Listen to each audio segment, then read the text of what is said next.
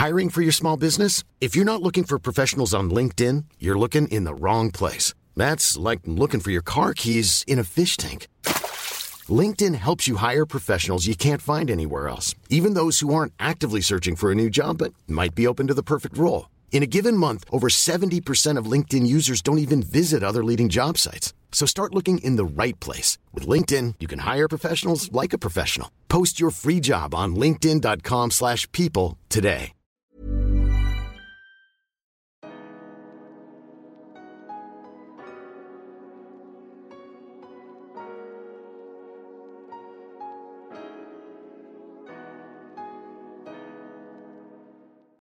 Bonjour à tous et bienvenue dans mon podcast Merci Bisous. Je m'appelle Tristan et je suis très heureux de vous retrouver cette semaine pour un nouvel épisode.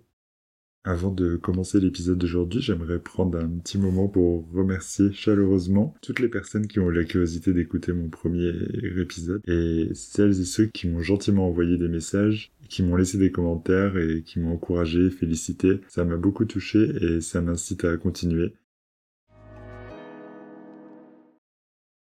Pour l'épisode d'aujourd'hui, j'avais envie de vous raconter une anecdote qui m'est arrivée il y a quelques années. C'est tout aussi intense, mais c'est moins existentiel que le sujet que j'ai abordé la semaine dernière. En tout cas, j'espère vraiment que ça va vous plaire, et si vous êtes prêts, on commence tout de suite. Nous sommes fin mai 2018, et je suis sur le retour d'un voyage à Los Angeles. J'étais parti en vacances pendant 10 jours, et je décide de prendre un Uber pour me rendre de mon Airbnb qui se trouve à West Hollywood jusqu'à l'aéroport de Los Angeles. Je vois sur l'application que c'est une conductrice qui m'est attribuée. Elle m'envoie directement un message pour me dire qu'elle est en route mais qu'elle aura un petit peu de retard.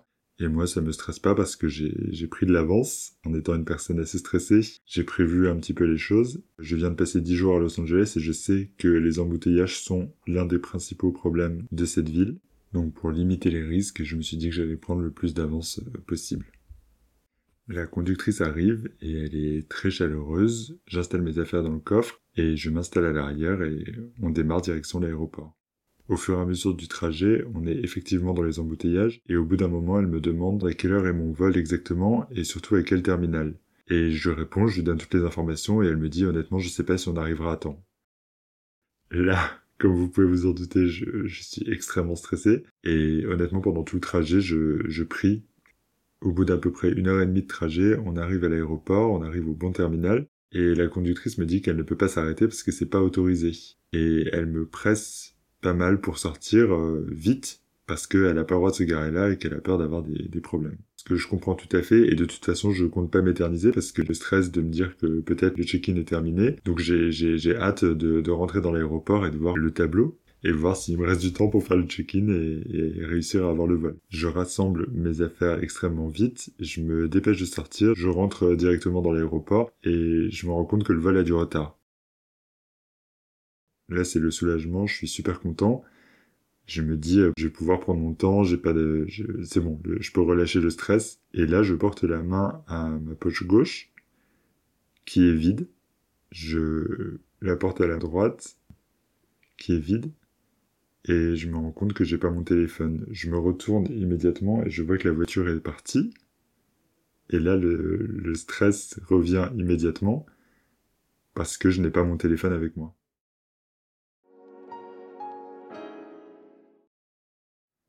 Il faut savoir qu'il y a 10 secondes qui se sont écoulées entre le moment où je suis sorti de la voiture et le moment où je me retourne et que je vois qu'elle est partie. Là, j'essaye de me raisonner. Je me dis, c'est pas possible, je, je l'ai pas oublié, je l'ai forcément rangé quelque part sans m'en rendre compte. J'ai très peu de mémoire et je me fais pas du tout confiance. Donc je cherche partout.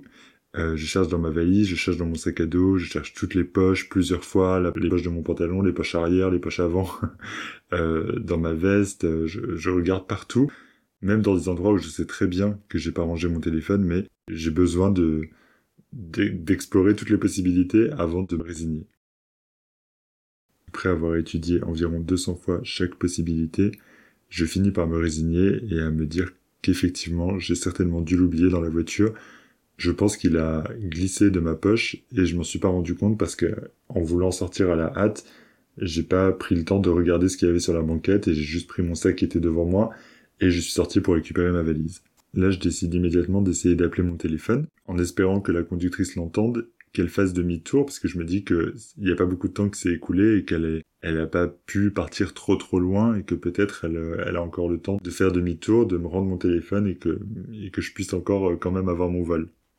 Je vais au guichet pour expliquer toute la situation et je demande si c'est possible d'utiliser le, téléphone de l'aéroport. Le personnel me laisse gentiment le faire J'essaye d'appeler mon numéro, mais on se rend compte qu'ils n'ont pas l'autorisation d'appeler à l'étranger. Ou en tout cas, ça fonctionne pas. J'essaye ensuite de contacter la, conductrice via mon compte Uber. Alors, encore une fois, ils me laissent gentiment utiliser leur ordinateur. Honnêtement, le personnel de l'aéroport était très très très compréhensif et très gentil. Je pense qu'ils ont aussi dû voir dans quel état de, stress et de détresse j'étais.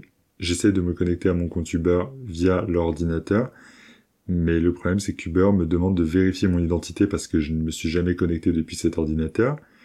Et il vérifie mon identité en m'envoyant un code sur mon téléphone. Téléphone que je n'ai plus. Donc là, je me rends compte que je n'ai aucun moyen de contacter la conductrice à part via mon téléphone en appelant. Et pendant tout le temps qui me reste avant de, avant que le, check-in soit clôturé, j'essaye tout. J'utilise mes derniers dollars pour utiliser les, cabines téléphoniques de l'aéroport je demande à des voyageurs aussi euh, d'essayer d'appeler pour moi. Ils le font gentiment. Vraiment, j'ai, je suis tombé que sur des personnes très gentilles et qui étaient disposées à m'aider. Malheureusement, le téléphone sonne toujours et les cinq sonneries passent et je, je tombe sur la messagerie, personne ne répond. Là, je, je suis à l'aéroport de Los Angeles. Je dois prendre l'avion pour rentrer chez moi et je suis totalement livré à moi-même. J'ai aucun moyen de contacter qui que ce soit. Seul à l'aéroport, je me résigne, doucement mais sûrement, à rentrer en France sans mon téléphone. Une fois le check-in fait, c'est vraiment le moment où je, je réalise que je laisse mon téléphone derrière moi. C'est-à-dire là, je vais vraiment rentrer en France sans téléphone. Et je, je me sens un peu euh, abasourdi. Enfin, je me souviens très bien, je me revois dans, dans la salle d'embarquement. J'ai du mal à réaliser que c'est la réalité. J'ai l'impression que je suis en train de rêver et que je vais me réveiller. Finalement, dans l'avion, j'essaie de dédramatiser et de relativiser. Je regarde des films et puis je finis par m'endormir. Une fois arrivé en France, c'est là que le stress revient en force. J'avais prévu de rester deux jours supplémentaires à Paris avant de rentrer en Lorraine chez ma mère, là où je vis à ce moment-là. Mais une fois à l'aéroport de Paris, je me demande euh, qu'est-ce que je viens pouvoir faire à Paris sans téléphone pendant deux jours? Je vais absolument pas profiter, je pourrais contacter personne, donc je décide de prendre un TGV directement depuis Paris jusqu'à chez ma mère. Et je suis obligé de demander à quelqu'un à l'aéroport le trajet entre l'aéroport, la gare et euh, les horaires de train, parce que je connais pas du tout, je suis complètement perdu. J'arrive à, prendre un TGV et une fois dans le train, je demande à un contrôleur d'utiliser son téléphone pour appeler ma mère et pour lui demander de venir me chercher pour lui expliquer la situation je me retrouve à pleurer dans le train en expliquant à ma mère ce qui, vient de se passer et en lui disant que j'ai laissé mon téléphone aux États-Unis. Elle vient me récupérer à la gare et, finalement tout se passe bien, je suis sain et sauf chez moi, donc tout va bien. Une fois arrivé chez moi, je récupère directement un ancien téléphone et je retélécharge Uber immédiatement pour essayer de contacter le chauffeur. Via Uber, j'arrive à récupérer le numéro de téléphone personnel de Josefina, c'est le nom de cette conductrice. J'appelle ce numéro et, elle me dit euh, c'est Sophie. Je suis un peu surpris et je lui dis mais c'était bien vous. Euh. Elle me dit oui oui c'était bien moi et j'ai ton téléphone. Là je suis super super content et super soulagé. Au téléphone elle me dit j'ai besoin de ton adresse française, ton numéro, tes coordonnées et euh, quel transporteur tu veux choisir pour euh, faire l'envoi. Elle me donne son adresse email et elle me dit je préfère communiquer par email. Donc je lui envoie un, email directement avec mes informations personnelles. Et pour le transporteur, je lui dis ben c'est préférable que vous vous choisissiez, mais le plus rapide serait le mieux parce que je repars en vacances en Espagne dans 10 jours et j'aimerais récupérer mon téléphone avant. Petite parenthèse, avec le recul, j'étais extrêmement naïf. Elle, la conductrice répond Joséphine, Sophie, du coup, répond à mon email, elle me propose un transporteur, elle me dit qu'elle s'est renseignée et elle me dit que c'est minimum 100 euros. Elle me dit également qu'elle a besoin de la facture d'achat de mon téléphone pour les, douanes. Apparemment, c'est indispensable. Moi, à ce moment-là, je réfléchis pas du tout et je, lui envoie la facture de, mon téléphone. et je propose que ce soit elle qui fasse l'envoi et qu'elle m'envoie euh, la facture avec le prix et combien ça coûte, etc. Elle me répond qu'elle préférerait avoir l'argent d'abord parce que, je cite, elle n'a pas suffisamment d'argent pour avancer la somme. Là, je commence un peu à descendre de mon nuage et je commence à me méfier. Donc, je demande des photos de mon téléphone pour au moins vérifier que, bah, que le téléphone qu'elle a, c'est bien le mien. Son temps de réponse par email devient de plus en plus long. Elle met deux semaines à m'envoyer les photos de mon téléphone et ce sont des photos qui sont très basiques, c'est-à-dire c'est bah, le modèle d'iPhone que j'ai à ce moment-là, recto et verso. Donc ça pourrait être euh, mon téléphone, mais ça pourrait être n'importe quel autre téléphone. On est un mois après mon retour en France et j'ai l'idée de demander à Hector. Hector, c'est la personne chez qui je suis resté en Airbnb en dernier, à Los Angeles. Donc il vit là-bas et j'ai l'idée de lui demander de m'aider. Je vois que la communication est de plus en plus difficile avec elle je me dis qu'ils pourraient éventuellement se rencontrer quelque part à Los Angeles. Elle, elle est conductrice Uber, donc je me dis qu'ils doivent pouvoir trouver un, lieu où se rencontrer pour qu'elle lui donne mon téléphone. Et après, je, je m'arrangerai avec lui parce que c'est plus une personne de confiance et je me méfie de plus en plus d'elle. Il accepte, mais malheureusement, les tentatives de rencontre sont toutes infructueuses malgré de nombreux, nombreux essais et de nombreuses propositions de la part d'Hector sur où et quand ils pouvaient se rencontrer.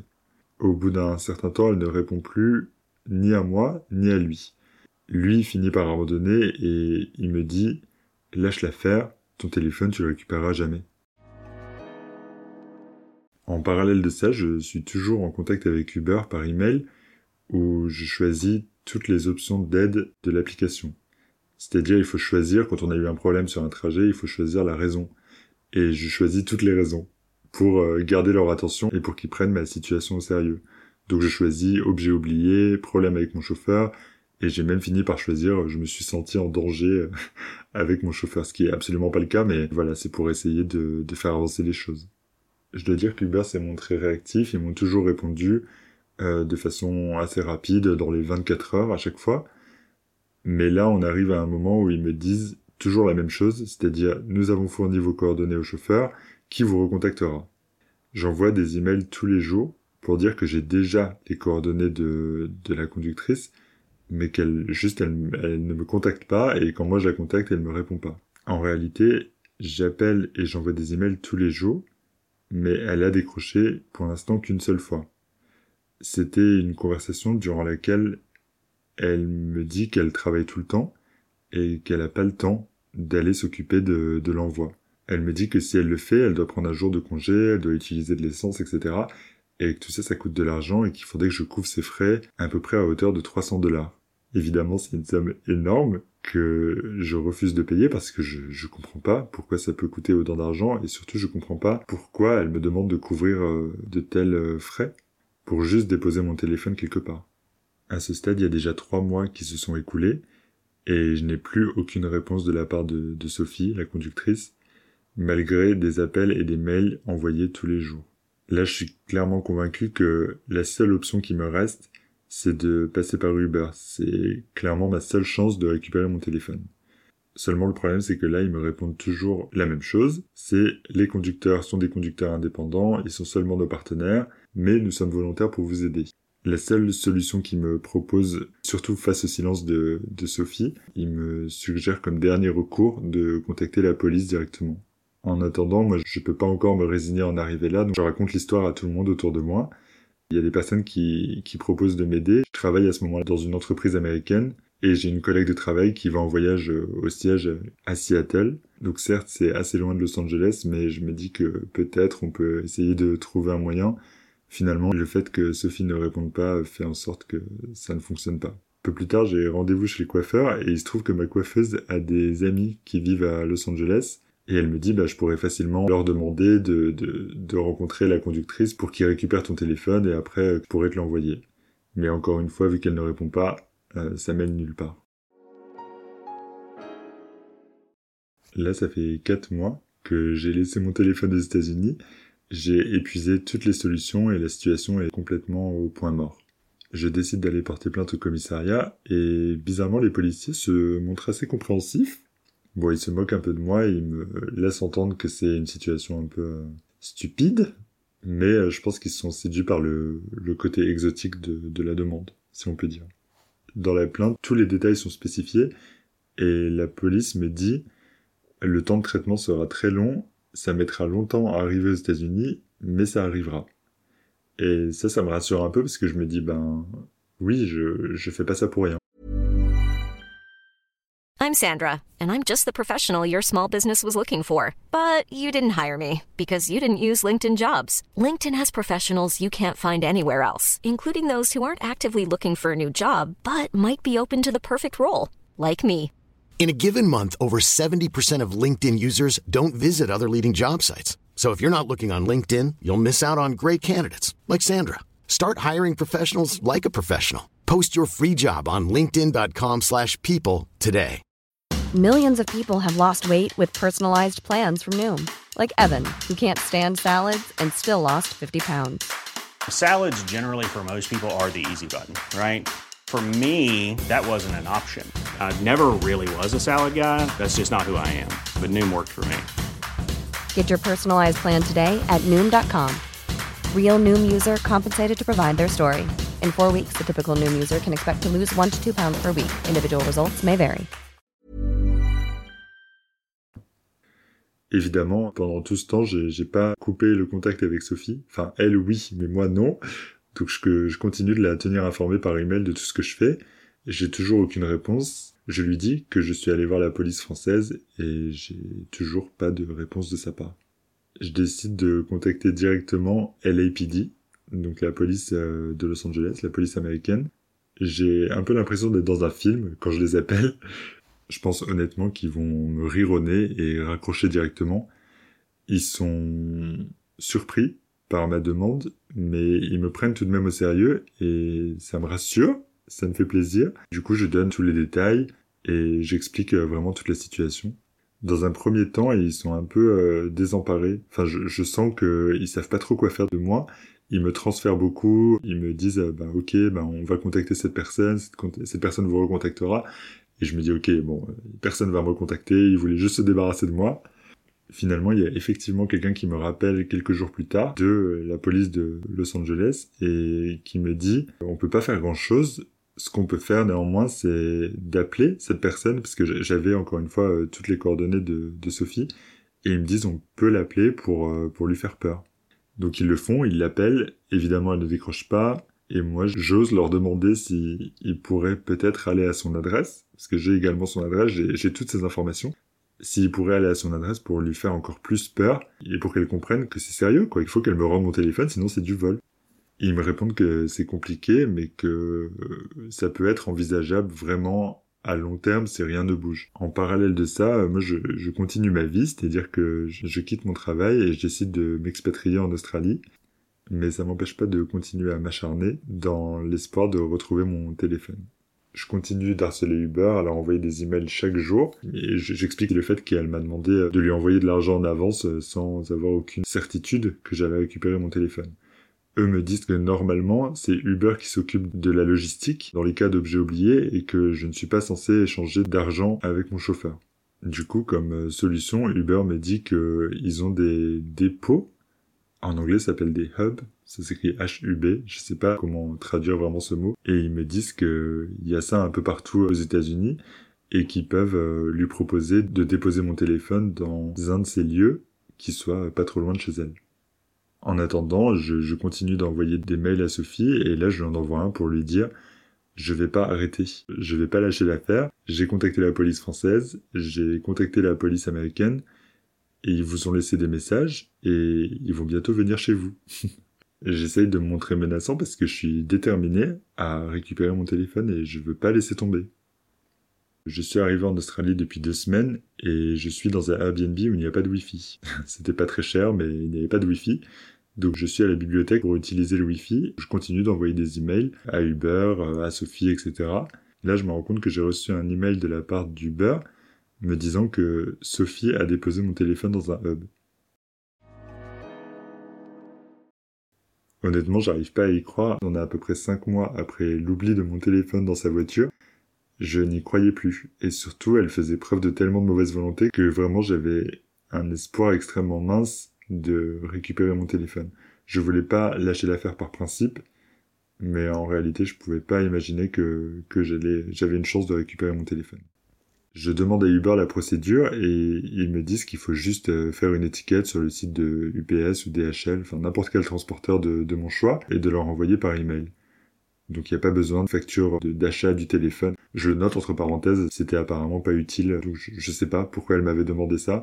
Toujours est-il que je lui ai envoyé, je sais pas ce qu'elle en a fait. Si vous savez, n'hésitez pas à me dire, soit euh, par commentaire ou par message, je serais curieux de savoir. Finalement, en tout et pour tout, il me semble que l'envoi m'a coûté depuis Los Angeles jusque Melbourne moins de 30 euros. Donc on était loin de la somme qu'elle m'avait demandé. Je suis vraiment trop content, mais je peux pas m'empêcher de me demander si c'est bien mon téléphone. Le doute est quand même toujours présent. Euh, elle a déposé un téléphone, mais est-ce que c'est le mien?